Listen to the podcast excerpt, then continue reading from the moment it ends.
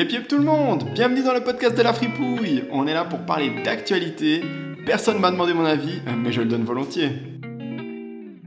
Salut mes petites fripouilles, j'espère que vous allez bien cette semaine. C'est un épisode un peu particulier, un épisode hors série, dans lequel j'ai recueilli des témoignages exceptionnels de personnes qui nous racontent leur pire rendez-vous, leur pire date les plus claqués. Mais je vous l'assure, tout ce qui va suivre est 100% véridique, donc euh, installez-vous tranquillement, laissez-vous transporter par le doux son de ma voix si mélodieuse et agréable à écouter. Et je vous propose qu'ensuite on en discute tranquillement sur un petit fond de débat sur les relations hommes-femmes, tout ça, tout ça. Je sais que tout le monde aime ça. Donc, je vous propose de commencer sans plus tarder, mais avant ça, un petit jingle. À l'époque, j'ai 23 ans. Je suis étudiante et j'habite au sein d'une coloc de 5 personnes. Clairement volage, j'enchaîne mec et soirée au gré de mes humeurs. Je passe aussi pas mal de temps sur l'appli Ocadi, où j'axe mes recherches sur les goûts artistiques. L'appli permettant de filtrer avec le nom d'un artiste, par exemple. Je fais ainsi la connaissance de Gauvin, 32 ans, dont les références musicales, littéraires et cinématographiques démontrent une grande culture et une sensibilité que je partage. Nos discussions sont intellectuellement enflammées. Gauvin est artiste, il me partage certaines de ses créations, et bordel, il a un talent incroyable. Les photos de lui me charment et il a le regard perçant, un look de dandy vintage et un sourire honnête. Seul bémol, Gauvin habite à 5 heures de route de chez moi. De toute manière, n'étant pas du tout dans l'optique de trouver l'amour, j'apprécie ces échanges et la distance y apporte une dimension encore plus romanesque. Je me livre dans mes écrits puisque je ne le verrai jamais. Je sens que je peux baisser l'armure et me montre sous un autre jour différent de celui de la fêtarde inconséquente que je suis quand même beaucoup en réalité. Pour moi, ça a surtout un côté cathartique. Durant six mois, nous continuons plus ou moins régulièrement nos échanges. Nous nous envoyons des lettres manuscrites, il m'envoie des dessins magnifiques. Et puis vient le jour de la proposition. Il a deux semaines de vacances, il a besoin de bouger et a toujours voulu visiter ma région. Pourquoi ne pas tenter le coup? J'accepte de l'héberger pour une semaine, me disant que si ça le fait pas, il y a assez de couchage dispo et que mes quatre colocs sont une assurance en cas de problème. Je lui précise que ça n'engage à rien. Je suis sympa, j'ai de la place et un petit côté hippie vient en communauté. Bref, si je suis contente de le rencontrer, je ne suis en aucun cas amouraché. Nos échanges sont restés totalement platoniques jusque-là et je suis tout spécialement dans une phase où j'ai besoin de légèreté. La date d'arrivée est actée, il débarque dans un mois. Et nous arrivons au moment claqué. Attention, ça va barder. Il s'avère que le jour de son arrivée concorde avec le concert gratuit à deux pas de chez moi d'un artiste que j'aime vraiment beaucoup. Une fois arrivé chez moi, je lui propose donc de s'y rendre. Il accepte malgré les 5 heures de route dans les pattes et nous nous rendons sur place où nous rejoignons mon meilleur ami, Stéphane. La soirée suit son cours et nous finissons tous les trois dans mon appart. Si mon ami Stéphane et moi faisons notre possible pour rendre le moment jovial et chaleureux, Gauvin, lui, reste assez fermé, n'aborde que des sujets sombres comme la mort, la maladie, avec un ton monotone et linéaire. Il ne fait preuve d'aucun sens de l'humour, bref, malgré son gros potentiel intellectuel, il s'avère être assez chiant. Alors que l'ambiance est aussi folichonne qu'un bingo dans un EMS, Gauvin insiste lourdement pour nous dévoiler son dernier projet artistique, des photographies de sa grand-mère mourante sur son lit d'hôpital. Elle semblait déjà décédée sur les photos, c'était plutôt abject. Décontenancé, je sens Stéphane vaciller entre compassion gênée et fou rire nerveux contenu. Nous partons nous coucher dans ma chambre, Gauvin et moi, dans le pieu, et Stéphane sur le canapé à côté. Stéphane étant un peu chez moi comme chez lui, il restera deux jours, ce qui m'arrangeait bien, avant de partir, le regard rieur, prédisant déjà la suite de cette aventure. Entre Gauvin et moi, bah ça va, il n'est pas méchant, mais il décharge ses névroses de façon si constante et intense que ça en, en est énergivore et clairement il me plombe. Étant en stage, je reprends mon rythme de travail, et le laisse voguer à ses occupations la journée. Je le retrouve le soir, on regarde des films et je l'écoute, ou plutôt, je décède mentalement le visage stoïque.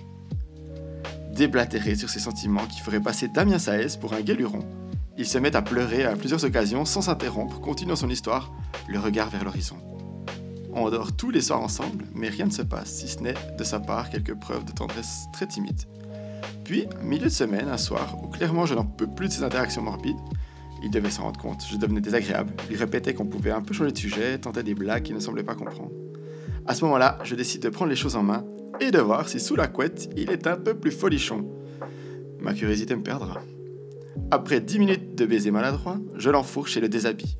Il est en caleçon, le souffle haletant, le regard un peu paniqué lorsque je descends ma main sur son entrejambe. Alors que je tape subtilement la marchandise, je me rends compte qu'il y a quelque chose qui cloche. Il y a plus de grosseur qu'habituellement, et j'en conclus, en essayant de faire au plus logique, que le monsieur doit être doté de trois testicules.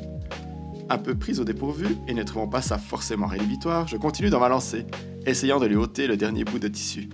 Ceci étant fait, il me retourne, se met sur moi et se précipite sur mon entrejambe comme un petit chien sur un pauvre os. Il est maladroit, agressif. Je me relève un peu et là, j'aperçois la bête, Gauvin, avec deux énormes testicules. Elles arrivaient jusqu'à mes cuisses et ornaient un micro-pénis qui, sans déconner, devait mesurer 2 cm. Il s'agit là clairement de deux malformations s'accentuant mutuellement. Choqué, décontenancé, et je dois l'avouer plutôt dégoûté, je me fige. Mon expression faciale a dû me trahir. La surprise était trop grande. Impossible d'avoir l'air impassible. Gauvin continue à rogner son os frénétiquement en masturbant sa petite croquette entre son pouce et son index. En vain. Il s'énerve, envoie des Fais chier Putain Hausse le ton de plus en plus, me léchant et se branlant toujours plus agressivement. Je prends ma voix la plus naturelle pour lui dire de se calmer, ce n'est pas la peine de s'énerver, ça arrive les pannes. Je fais comme s'il n'y avait rien d'anormal, bref, j'essaye de sauver les meubles et surtout ce qui lui reste d'amour propre. Mais rien à faire, il me crie dessus. Mais putain Bien sûr que je m'énerve Tu peux pas comprendre Personne peut comprendre Étant clairement arrivé au bout de mes limites nerveuses, je saute sur l'occasion pour le jeter sous prétexte que je n'aime pas son agressivité. Ce qui est vrai. Mais bon, en soi, là, j'étais surtout en choc traumatique, encore aujourd'hui, j'ai l'image en tête. Je me mets en boule au coin du lit et on s'endort tant bien que mal, dans un silence de mort. Le lendemain, je pars bosser, déboussolé, à bout, cherchant le stratagème adéquat pour le remettre dans sa voiture et l'envoyer très loin chez moi. J'arrive à l'appart crevé, froide, je me pose sur mon PC sans vraiment lui prêter attention, espérant qu'il ait assez de fierté pour décamper de lui-même. Et là, clou du spectacle. Gauvin s'installe à côté de moi et sur un ton grave me dit J'ai passé la journée à écrire un texte sur l'impuissance, j'aimerais te le lire. Je lance un Non, je pense pas que ce soit nécessaire. De façon spontanée, ou plutôt affolée. Si, si, je dois te le lire, c'est très important pour moi, me dit-il, ouvrant son cahier de notes. Son texte faisait 5 putains de pages. Ça a duré 30 minutes. 30 minutes à l'écouter parler de la souffrance d'être impuissant, d'être un sous-homme. Il a évoqué sa relation avec sa mère, avec sa grand-mère, pour revenir à sa petite croquette qui ne frétille pas.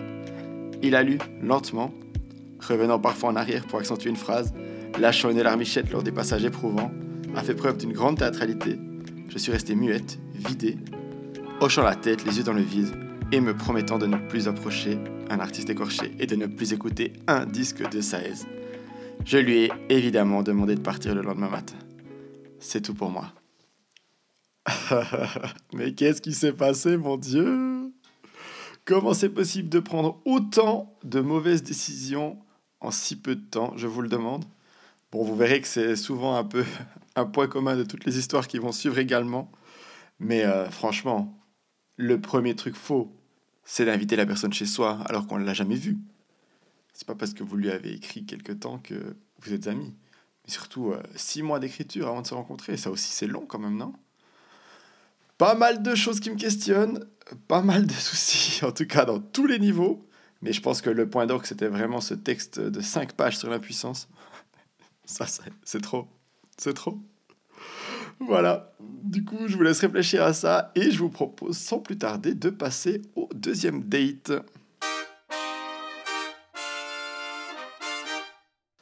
Je l'ai rencontré sur Appen. On a vraiment bien accroché au premier date où on a parlé pendant 3 heures autour d'un pique-nique au bord du Rhône face à la cité des papes. Pour le second date, il m'a emmené dans un restaurant de sushi et la soirée fut tout aussi bonne. J'accepte donc de revoir avec plaisir ce jeune trentenaire qui m'a fait bonne impression lors de nos deux précédents rendez-vous. Discret, drôle, bien élevé, timide, pas pressant et respectueux de ma personne, c'est assez peu courant pour être remarqué et apprécié à sa juste valeur. Me voilà convié à le rejoindre sur ces terres lointaines dont j'ignorais jusqu'aujourd'hui le nom de la commune Megève. Charmant petit village classé aux abords du Ventoux, où il y a plus de vignes et de cerisiers qu'il n'y a d'habitants à l'année. La route est longue et sinueuse, mais la promesse au bout du chemin vaut le déplacement. Il fait déjà chaud en ce mois de juin, et le soleil qui frappe intensément sur mon pare-brise me rappelle combien j'apprécie l'air climatisé de la modernité. Mon date, qui répond au doux prénom d'Enguerrand, m'a proposé un vol en tandem de parapente sur le mont Ventoux. Mon côté trubliant, qui ne tient pas en place, est chatouillé par cette proposition. Je n'ai jamais volé en parapente, et encore moins avec un charmant jeune homme de surcroît. Dans mes pensées, je suis mon GPS qui finit par me faire passer par des chemins de vaches, puis des chemins de chèvres pour arriver jusqu'à destination. Mais où vit-il donc? Serait-il un ermite reclus sur une montagne? La route et le bitume ont laissé place à un chemin, puis à un passage étroit, où seuls les tracteurs doivent se perdre. Que fais-je ici? Pourtant, mon GPS me dit bien de continuer et je ne peux que l'écouter. Je n'ai même pas la possibilité de faire demi-tour dans ces conditions. J'avance, je verrai bien ce que je trouverai au bout. Vous êtes arrivé, clame la voix suave de mon guide automobile intégré. Je suis au milieu d'un hameau de maison qui date de deux siècles au moins. Pas âme qui vive à l'horizon. Le tout est entouré de vignes, de terrains en jachère et de vergers de cerisiers dont les branches touchent le sol, lestés par le poids des cerises en pleine maturité. Le décor est bucolique, et je me demande si je suis bien au bon endroit. Je décide de couper mon moteur, j'attrape mon téléphone dans l'espoir d'avoir un petit peu de réseau. Ouf, j'en ai. Je l'appelle, il décroche rapidement. Coucou Le GPS me dit que je suis bien arrivé, mais je ne vois rien autour de moi. Je ne sais pas si je suis au bon endroit.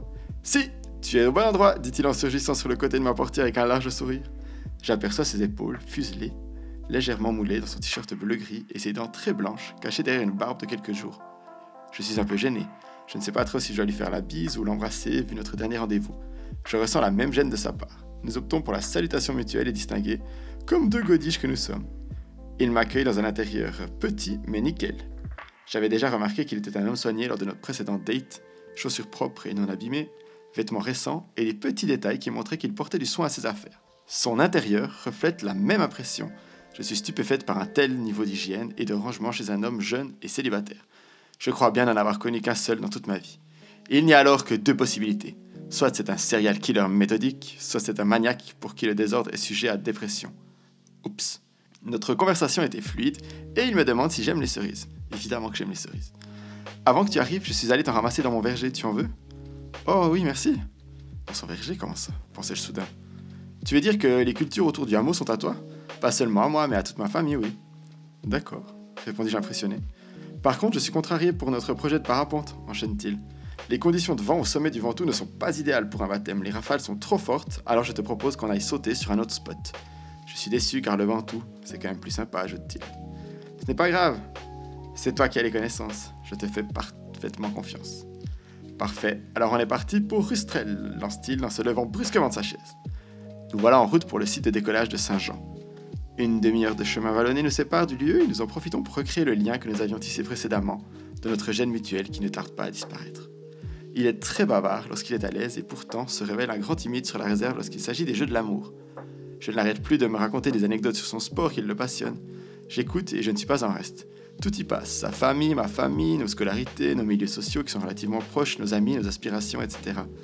Nous arrivons à notre point de chute, enfin plutôt, notre point d'envol. Je sens Enguerrand passablement déçu. Son regard scrute le ciel et le vent. Les conditions ne lui plaisent manifestement pas ici non plus. Nous profitons de l'envol d'un autre parapentiste sous nos yeux pour observer au mieux les conditions. L'air dans ses cheveux n'adoucit pas ses traits qui restent contrariés. C'est pas top, me dit-il. On va attendre un peu pour voir si ça s'améliore parce que je n'ai pas envie de te faire crapahuter en haut d'une montagne à pied si c'est pour que le vol ne soit pas chouette. J'acquiesce. De toute façon, je ne peux que lui faire confiance. Moi, je n'y connais rien en parapente. Je m'en remets totalement à lui. Une heure passe où nous restons assis à l'arrière de coffre de sa voiture, scrutant le ciel, attendant que le vent se lève un petit peu. Rien. Le dieu Éole n'est décidément pas de notre côté. Enguerrand est dépité. Il voulait me faire plaisir et les conditions n'y sont pas. Je lui dis de regarder à tout hasard une dernière fois les relevés de balises météo du Mont Ventoux. Peut-être qu'en une heure, les conditions se sont améliorées là-haut. Il s'exécute et je vois un sourire s'afficher sur son visage, qui semble alors instantanément illuminé par une joie nouvelle. Ça se calme, regarde Si ça te va, on part dans l'autre sens et on va au Ventoux. Par contre, il nous faut aller récupérer ta voiture pour pouvoir faire la navette avec. Faire la navette, c'est-à-dire On garera ta voiture sur le site d'atterrissage et on prendra la mienne pour monter au sommet. Une fois atterri, on remontera au sommet avec la tienne pour récupérer ma voiture. Ok, très bien. Nous voilà repartis au sens inverse sur les routes sinueuses qui serpentent la région. Le jour décline avec les heures et une connivence naturelle s'installe entre nous. Nous récupérerons ma voiture, partons en direction du Ventoux, déposons mon véhicule sur le site d'atterrissage et prenons ensemble la route de l'amont. Une fois arrivé au sommet, Enguerrand s'exclame Mince, j'ai oublié de te demander si tu avais le mal de l'air. Parce que le parapente, ça peut rendre malade. Euh, je ne sais trop rien, à vrai dire. J'ai déjà fait du planeur et je n'ai pas été malade. Et tu as le mal de mer? Oh, Ça oui, par contre. J'ai énormément le mal de mer. Lorsque je marche le long du port, j'ai déjà la nausée, c'est dire. Ah, mince, j'aurais dû te le demander avant et te donner des cachets. Tiens, prends-les quand même, on sait jamais. Il me tend alors une plaquette de cachets pour le mal des transports en désespoir de cause et j'en avale deux à la volée. Je me dis même pas qu'il peut s'agir de n'importe quoi, de drogue ou autre, préoccupé par la question de la possibilité que je sois malade une fois dans les airs. J'oublie de lui demander si je peux prendre mon sac à dos dans le parapente et le laisse alors à l'arrière de son véhicule. Nous crapaillons quelques minutes sur les pentes abruptes pour rejoindre notre point d'envol et je suis confiante. Aucun stress ni angoisse ne me traverse et je suis sereine. Le soleil décline vite et l'heure du coucher, le soleil arrive. Enguerrand me donne les instructions de décollage, j'écoute, bon élève, et m'exécute. Tu fixes un point sur l'horizon, dans cette direction, et tu ne lâches pas des yeux. Ne regarde pas le sol, ne tourne pas la tête, reste droite et fixée sur ton objectif. Lorsque je te dis de courir, tu cours sans t'arrêter, et même si tu ne touches plus le sol, continue par sécurité. Je te dirai lorsque tu pourras t'asseoir dans ta sellette. Ok, chef, répondis-je. C'est le moment de décoller, tout se passe à merveille, je cours en fixant au loin cette petite tache blanche qui semble être un village accroché à sa colline, dans le brouillard de la vapeur d'eau lointaine. Ça y est, nous sommes en l'air. C'est bon, tu peux t'asseoir. Je m'exécute. Je regarde la forêt domaniale dévaler avec lenteur sous mes jambes et mes pieds. Ça y est, nous volons. Je le sens dans mon dos, il me parle.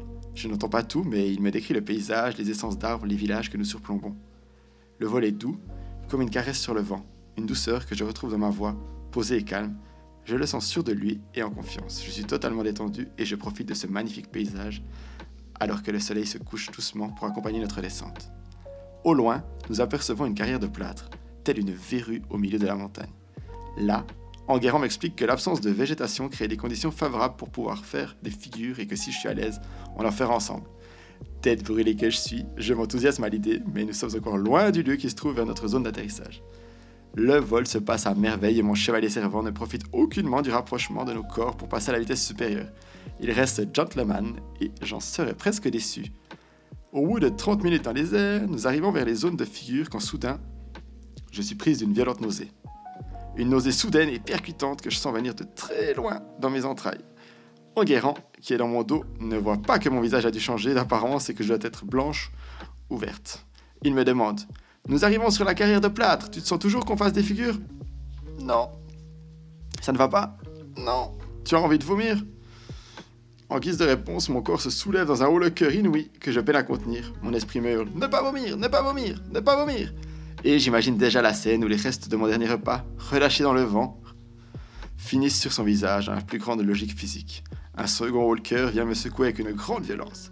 Je ne comprends pas ce qui m'arrive. Tout allait bien il y a quelques minutes à peine. Enguerrand me donne des instructions, mais je suis tellement mal que je suis incapable de réagir. Il prend alors les devants. Enfin, mais pas ce que j'aurais préféré. Il attrape mes bras et me sort de ma sellette pour me suspendre au-dessus du vide, retenu parce qu'il me sert de harnais. Mon état s'améliore subitement. Il semblerait que la position assise soit une cause de mon problème. Enguerrand ne cesse de me demander comment je me sens, alors que notre parapente est désormais bien bas et que la zone d'atterrissage se rapproche de plus en plus. Un troisième haut vient ébranler mon corps, mais je tiens bon, je ne vomirai pas, je l'ai décidé. Des larmes coulent sur mes joues et Enguerrand m'explique que nous allons atterrir. Il commence à me donner des instructions lorsque j'aperçois garé à côté de notre zone d'atterrissage ma voiture.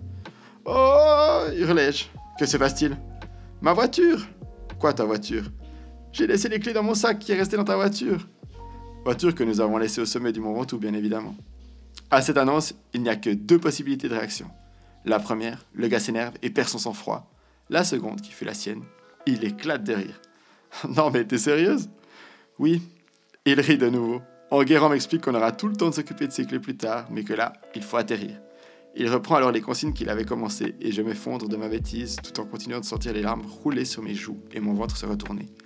L'espace m'ont d'ailleurs été si violent qu'au moment d'atterrir, je sens doucement un liquide chaud glisser le long de mes cuisses. C'est un cauchemar. Mes règles qui font n'importe quoi depuis quelques mois ont repris du service sous la violence de mes nausées. Mais je n'ai pas le temps de m'attarder sur mes menstruations, le sol se rapproche à vive allure et je me rends subitement compte que nous n'allions pas si lentement. il n'y a que lorsque la dureté du sol se rapproche très rapidement de votre visage que l'on réalise la vitesse de notre déplacement. Évidemment, je rate mon atterrissage et m'étale comme une pâte à tartiner dans une publicité. Je n'évite pas de m'abîmer une cheville et un genou. Enguerrand qui me suit aurait dû m'écraser, mais réalise l'exploit de me rattraper, me soulever, éviter de me tomber dessus, gérer sa voile et terminer son atterrissage. Je suis sur le plancher des vaches, mon mascara coulé sur mes joues, j'ai toujours la nausée, du sang coule le long de mes cuisses au travers de mon leggings que j'ai malheureusement choisi noir, et je ne peux même pas me dépanner d'un mouchoir pour pouvoir éponger la catastrophe, puisque mes mouchoirs sont dans ma voiture et que mes clés sont à plusieurs kilomètres en amont. Je me confonds en et en guérant de. On va appeler un taxi, c'est pas grave. Il est 22h, personne ne va venir nous chercher. Mais si, ne t'inquiète pas. Face à son optimisme, je ne peux pas m'empêcher de nous imaginer remonter toute la face sud à pied avec les 42 kg de matériel sur le dos. La nuit est tombée, il passe un coup de fil et en attendant notre chauffeur là, perdu dans l'immensité de la nature, il plie sa voile avec grande précaution et soin, pendant que je me tords comme un verre pour essayer de limiter l'écoulement menstruel qui m'assaille. Je cherche dans mes souvenirs de mes cours de préparation à l'accouchement les notions oubliées sur le périnée, ou plutôt ce qu'il en reste après deux accouchements, quand Enguerrand me dit Tu n'as pas l'air bien, ne t'inquiète pas, on va venir nous chercher. Je suis vraiment un boulet. Au moins, maintenant, je saurais que tu étais en l'air, dit-il dans un large sourire. Le bruit d'un moteur vrombit au loin et une grosse voiture allemande haut de gamme rutilante se gare sur la zone d'atterrissage. Un homme en sort et salue chaleureusement Enguerrand. Je te présente mon frère, Taxi. Je reste hébété et le salue gêné. J'ouvre la portière arrière et constate avec horreur que les assises des sièges tout cuir sont en nubuck. Comment vais-je bien pouvoir m'asseoir sans ruiner par des taches de sang potentiellement indélébiles la sellerie du frère d'Enguerrand qui est gentiment venu nous chercher par mon oubli? Je n'ai pas d'autre solution que de m'asseoir en biais sur le côté d'une cuisse, en croisant les jambes, en espérant que mon flux, retenu quelque peu par les contractions de mon périnée, ne terminera pas sur ces sièges d'une propreté absolue. C'était sans compter sur la conduite ultra sportive du frère qui nous ramena au sommet du Ventoux en moins de 10 minutes. Mon corps, valdingant de droite à gauche à l'arrêt du véhicule dans les virages et les épingles du géant de Provence. Enfin arrivé au sommet, je peine à sortir de la voiture. En effet, ne souhaitant toujours pas poser mes fesses sur le cuir et la voiture sportive étant très basse, j'ai l'idée de m'accrocher à la carrosserie pour me soulever et me sortir du véhicule. Mais voilà qu'Enguerrand, pressé de sortir son matériel du coffre, ferme précipitamment sa portière. Sur mes doigts Je crie de douleur Mon index, mon majeur, mon annulaire et mon auriculaire se retrouvent coincés entre deux plaques de métal et je le récupère violacé lorsqu'Enguerrand paniqué revient ouvrir sa portière. Son frère, dépassé par les événements, préfère pousser un long soupir et se cacher les yeux face à tant de maladresse combinée. Nous voilà alors tous deux au sommet, dans le froid et la nuit, sans avoir mangé, mes doigts rappelant les anthropométries d'Yves Klein, mes cuisses ensanglantées et notre capitale maladresse à son maximum. Nous décidons de rentrer directement chez lui pour manger et me passer de la glace. Tant pis pour le restant qu'on avait prévu, il est désormais trop tard. Une fois ma voiture récupérée, je pose ma cup avec une rapidité déconcertante entre le volant, les pédales et le paume de vitesse. Qui aurait cru que je pouvais être si agile? Une fois arrivé chez lui, il me prépare un repas sur le pouce qui n'était pas prévu. Nous discutons et rions de nos aventures du jour. Il a chaud et finit par se mettre torse nu après le repas. Et il me donne la fièvre. Ses épaules sont droites et bien dessinées, sa peau arbore un bronzage légèrement doré qui fait ressortir le bleu de ses yeux. Ses pectoraux sont hauts et le reste de son torse témoigne d'un grand sportif qui a quelque peu fondu récemment. Je l'observe. Il s'excuse presque de ne plus avoir son six-pack, comme avant, et m'explique que depuis qu'il prépare son DE de parapente, il n'a plus le temps pour d'autres sports, et qu'il a perdu beaucoup de muscles. Moi, je le trouve encore très mangeable du haut de son mètre 85 et sa poiture 47. Les minutes passent et il ne tente rien. Même pas une approche physique, un toucher de main, rien, rien du tout, nada. Walou il sait que je suis indisposé. Je l'avais prévenu que j'étais en syndrome prémenstruel avant de venir à ce date parapente. Peut-être est-ce pour ça qu'il n'ose pas. Je finis par lâcher. Toi, tu es timide, non? Oui, très. Ça se voit, hein Donc tu attends quoi pour m'embrasser? Eh bien, que tu m'y invites. Alors je tiens. Je n'ai pas terminé ma phrase que ses lèvres fondaient sur les miennes. Sa fougue soudaine me surprend et tranche radicalement avec son calme olympien habituel. Il me dévore littéralement. Non pas comme le ferait un sauvage, non. Il reste très respectueux, mais son intensité est totale et terriblement excitante. Je lui rends son baiser avec la même rage, et je sens ses mains descendre le long de mon échine jusqu'à mes fesses. Là, sous les galbes de celle-ci, ses mains s'accrochent pour me soulever de terre. Il me prend dans ses bras et me porte jusqu'à son plan de travail. Je devais certainement être trop petite pour lui. Ses baisers continuent et je dois reconnaître que dans ces échanges mouillés, le plaisir de mordre à nouveau à la chair me redonne goût à la vie et surtout à l'homme, au mal. Je n'ai pas le temps d'en profiter qu'il me soulève à nouveau avec une facilité qui me surprend et m'emmène dans sa chambre. Il me pose délicatement sur son lit et je l'arrête. Tu sais que je suis indisposé Oui, je sais, mais ça ne m'empêche pas de pouvoir te livrer de baiser. Ah, c'est vrai que vu comme ça, allez. Pendant une heure, là, dans son lit, fait au carré, ses draps propres sentent encore la lessive, nous nous embrassons de façon passionnée. Nos corps se mêlent et s'en mêlent dans une danse frénétique où seuls nos vêtements sont un obstacle à plus d'intimité. Je ne tiens plus, c'est trop dur, je dois partir. Je me lève en lui promettant de le voir très vite. Ce sera deux jours plus tard. Mes doigts sont restés bleus pendant trois jours, j'ai réussi à ne rien tacher de sang. Alors, c'est qui le plus gros boulet? Lui ou moi? Oh, c'est quand même chou, non? J'ai choisi cette histoire parce que je la trouvais à la fois touchante, subtile et puis euh, marrante quand même, non? Comme quoi, on se rend quand même compte que même si on veut faire tout bien, parfois il y a plein de choses qui nous échappent et puis euh, ah, voilà, il faut faire avec ce qui vient. Hein? En parlant de faire avec ce qui vient, je vous propose d'écouter maintenant la troisième histoire. Alors je sais que cet épisode est un peu plus long que les autres, mais Si ça vous plaît, n'hésitez pas à le dire en commentaire. Alors je vous propose une troisième et dernière histoire. Jingle.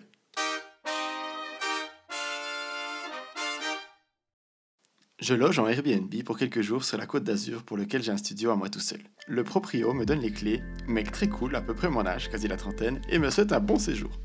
Parfait, me dis-je, c'est la liberté. Je date une fille très jolie et douce qui inspire le calme et la tranquillité. Moment super agréable, on va se promener sur la plage, on se taquine et on finit par s'embrasser au bout de la balade. On va ensuite dans un restaurant, on boit un peu, beaucoup, à la folie disons-le. Puis on décide de finir cette magnifique journée en apothéose. Pas la peine de vous faire un dessin. Problème, elle vit avec ses parents et son petit frère. Ce à quoi je lui propose. Je vis dans un studio pour quelques jours, donc si tu veux. Euh, oui, j'ai ramené une meuf dans un Airbnb pour coucher avec. Et j'aurais clairement pas dû. Ça se fait pas pour le proprio. Mais bon, l'alcool, plus l'envie de nos deux côtés, plus le fait de savoir que je la reverrai sûrement plus, m'a fait prendre une mauvaise décision. On arrive donc dans mon Airbnb, rien d'anormal. On fait nos affaires, ensuite elle rentre chez elle. Jusque-là c'est top, je suis sous le charme de ce qui se passe, j'ai l'impression qu'elle aussi, on décide de se revoir le lendemain, la veille de mon départ. Même type de journée. Balade sur la plage, dans un parc, taquinerie et moments mignons.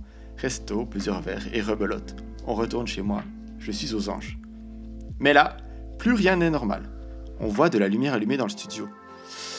Aïe, euh, j'ai oublié d'éteindre en partant, me dis-je. La fille me demande s'il y a quelqu'un dans l'appartement. Je lui dis que non. Et là, en ouvrant, devinez qui on voit Dans le mille, le proprio. Et là, il n'est pas souriant comme il l'était au début. J'ai à peine, je dis bien à peine, ouvert la porte, je dis bonjour. La fille est avec moi, évidemment. Le proprio me lâche très sèchement, deux fois. C'est qui elle? Je lui dis, euh, une amie, pourquoi? Il répond, j'apprécie absolument pas que quelqu'un que je ne connais pas vienne dans mon logement. Et là, elle sort une partie d'improvisation juste parfaite en disant, ah non, je viens juste l'accompagner pour qu'il pose ses affaires. évidemment, j'acquiesce, n'ayant aucun autre choix. Le proprio me sort en riant jaune. Je peux pas vous croire, avec ce que je viens de découvrir il y a quelques minutes. Dans ma tête, ça fait tilt. La capote, putain, quel con. En fait, je l'ai bien mise à la poubelle, mais elle pouvait s'entrevoir de l'extérieur. Là, j'ai un conflit avec moi-même dans ma tête. En mode, euh, non, mais pourquoi je l'ai pas mieux caché? En même temps, comment j'aurais pu savoir que ce mec allait débarquer maintenant, sans même me prévenir en plus? Oui, il m'a pas prévenu d'ailleurs, il était 23h, je trouve ça un peu limite, mais bon, pas vraiment en position de me plaindre. Ensuite, la fille me dit Bon, tu vas poser ton sac, on y va? Étant donné que j'ai complètement bugué, que je vais pas bouger pendant 10 secondes. Je vais dehors avec la fille pour qu'elle prenne un Uber et rentre chez elle. Elle ne parle quasiment pas, moi non plus. Vous pouvez imaginer à quel point on est totalement refroidi et stressé par la situation. Elle rentre chez elle et je retourne dans le studio avec une bonne boule au ventre bien désagréable. Je vois que le mec s'est barré. Je me dis bon, ok, j'espère juste qu'il m'a pas volé d'affaires personnelles pour se venger. J'avais de l'argent dans une sacoche par exemple. Là, je réfléchis, soit je dis la vérité, soit j'ai mytho un truc, mais c'est risqué. Je tente la deuxième option. Je l'appelle et s'ensuit une des discussions les plus lunaires de ma vie. Moi. Oui, bonsoir. Je vous avoue que j'ai pas trop compris ce qui s'est passé. J'ai fait quelque chose qu'il fallait pas? Euh, bon, je vous explique. Quand je vous loue le studio, j'apprécie pas que vous ameniez d'autres personnes que je connais pas dedans, comme vous avez fait hier. On va pas se raconter d'histoire, vous avez amené quelqu'un hier. Hier? Ah non, non, il n'y avait personne. Pourquoi vous dites ça? Écoutez, j'ai trouvé une boîte de préservatifs dans la poubelle, donc vous avez bien emmené quelqu'un ici hier. Et là, le coup de bluff ultime arrive. Ah non, non, non. Bon, je vous explique. Je prends pas spécialement de plaisir à parler de ça, mais... Non, non, non, non, non. Me parlez pas de votre vie privée, je m'en fous. Par contre, ça se fait pas d'amener quelqu'un alors que vous n'y êtes pas autorisé. Non, mais il n'y avait personne hier. La capote, j'ai utilisé tout seul. Comment ça tout seul? Ben, tout seul, pendant des moments de plaisir solitaire, quoi. Et devinez quoi, ça marche. Le coup de je me suis fait plaisir dans des capotes marche, j'en revenais pas. Ah, d'accord. En gros, la fille avec qui vous étiez est jamais venue à l'appart. Ah non, non, du tout. Elle, elle est juste venue avec moi ici car c'est sur le chemin pour que je la raccompagne ensuite chez elle. J'ai juste posé mon sac ici pour marcher léger. D'accord, bon, ok, j'ai mal compris, c'est un malentendu alors. Oui, désolé que vous ayez cru ça, ça a dû vous mettre mal à l'aise. Mais jamais je ferai dormir quelqu'un ici sans demander, ne vous inquiétez pas. Encore pardon, hein. Non, non, mais c'est bon, ça va, on se voit demain pour les clés. Bonne nuit.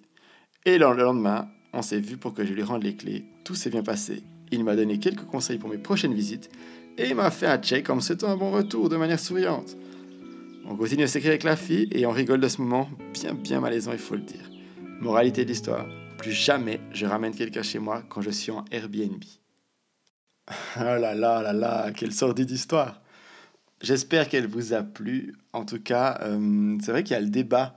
Qui est le plus en tort finalement Le propriétaire qui vient à 23h fouiller les poubelles de son locataire ou le locataire qui ramène quelqu'un dans un Airbnb Faites-moi savoir votre avis dans les commentaires, je serai ravi d'en débattre avec vous.